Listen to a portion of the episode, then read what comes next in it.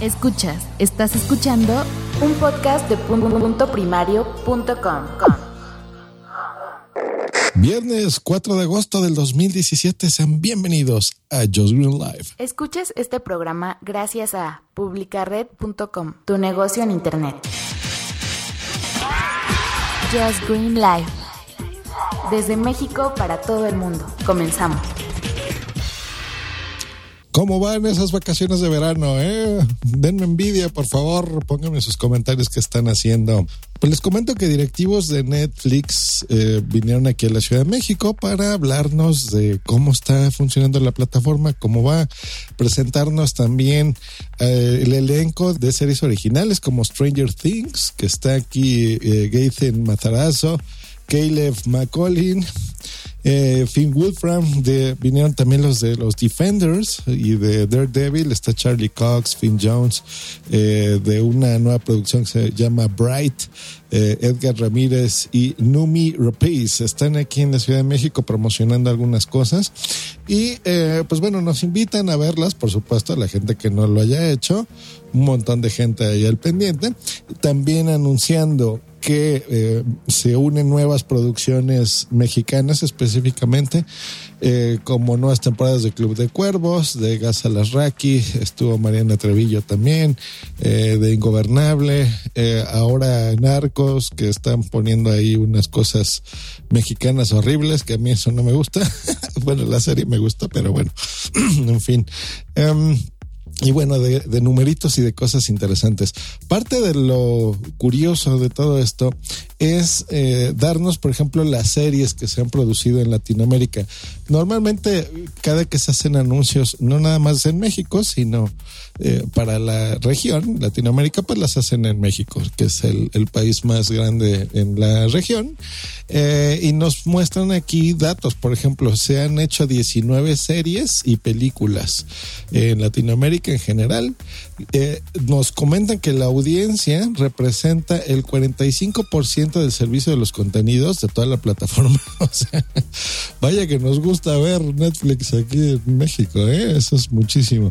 Eh, y debido a estos grandes números, pues bueno, Netflix incrementará sus contenidos exclusivos eh, en 50 producciones que se encuentran ya en desarrollo, tomando en cuenta que también serán series nuevas y próximas temporadas y películas y continuaciones de cosas que ya tienen desarrollándose desde hace, pues por lo menos un año más o menos, un año y medio. Nos comentan una curiosidad, por ejemplo, las imágenes de las portadas de cada título. ¿Sabían que estas varían no solo de país en país, sino de lo que la gente está viendo? Por ejemplo, si en, en, esta temporada, digamos, que la tendencia va por el género dramático, pues bueno, nos ponen una portada de esa misma serie dividida en, por ejemplo, que sea algo eh, dramático en este caso, o romántico, o de miedo. Entonces, por ejemplo, eh, de Narcos nos ponían el ejemplo de tres imágenes donde se ve, si ahora la tendencia es romántica, pues bueno, se ve ahí Pablo Escobar como que abrazando a su esposa. Si eh, la tendencia es de películas o series de acción, pues nos ponen, por ejemplo, una imagen con las, eh, los dos policías principales, ¿no? Ahí como con las pistolas y todo. Si la tendencia es de que estás viendo películas de, de miedo, pues bueno, te presentan una imagen eh, relacionada, ¿no? Lo mismo pusieron el ejemplo con Daredevil eh, y de cómo se ve en distintas regiones. No es lo mismo lo que se ve en México que en Brasil o en Colombia, por ejemplo. Otra tendencia es que en México específicamente los usuarios de Netflix prefieren ver contenidos en su idioma original o con subtítulos. Eh, especifican que cada país es único, que eh, la tendencia es distinta, depende de la región en Latinoamérica, pero que por ejemplo en España les encanta verlo todo doblado. Y aquí están poniendo que el porcentaje es muchísimo más alto eh, por ejemplo, está en un 70% de verlo en idioma original eh, con subtítulos, lo cual, bueno, eh, yo en lo personal así las veo, yo siento que parte de la interpretación es la parte vocal y así es como te das tú una idea de si es un buen actor o no, una buena serie. Muchos chistes que se tienen que presentar también de forma local.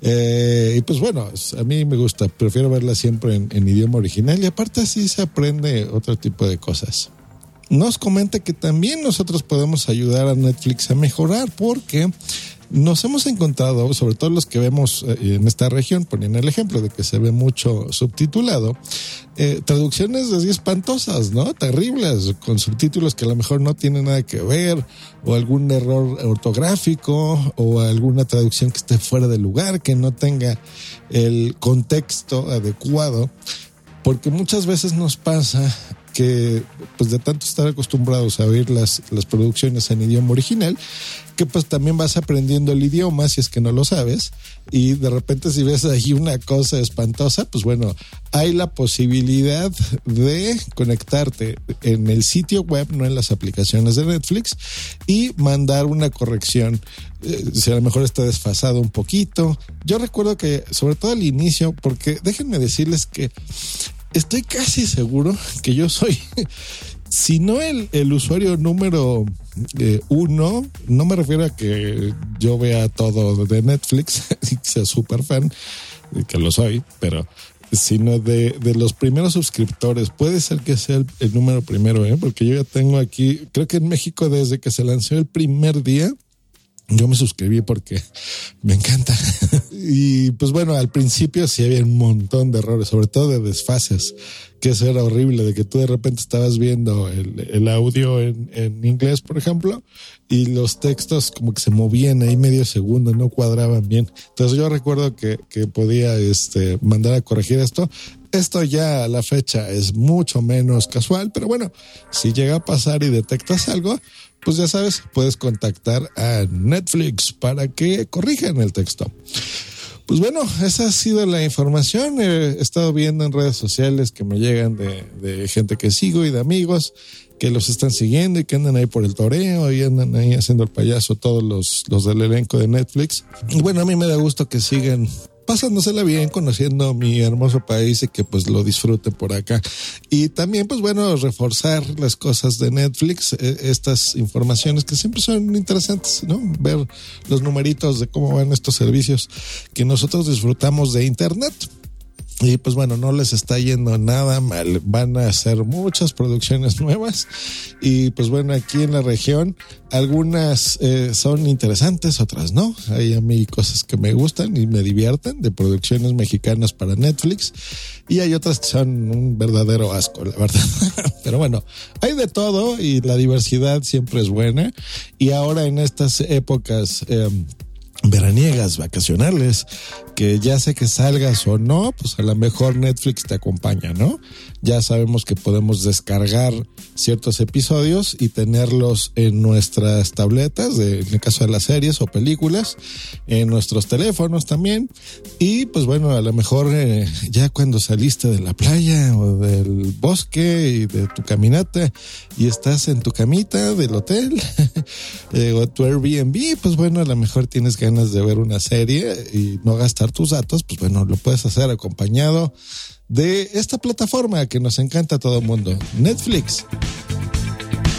Y en esta edición veraniega voy a hacerles una recomendación musical. Estamos escuchando The Chamber de Lenny Kravitz de su álbum magnífico Strat del 2014. Disfrútele.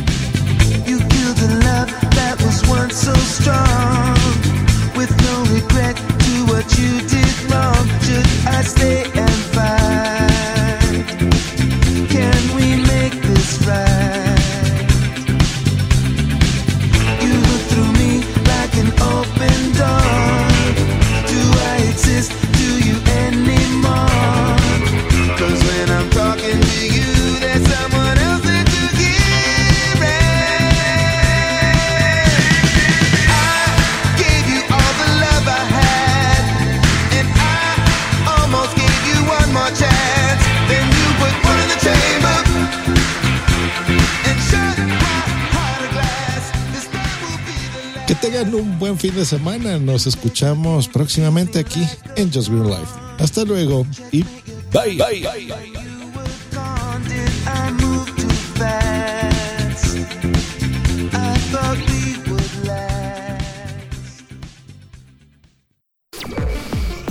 Escríbenos en Twitter en arroba justgreen y arroba punto primario. Esta es una producción de puntoprimario.com.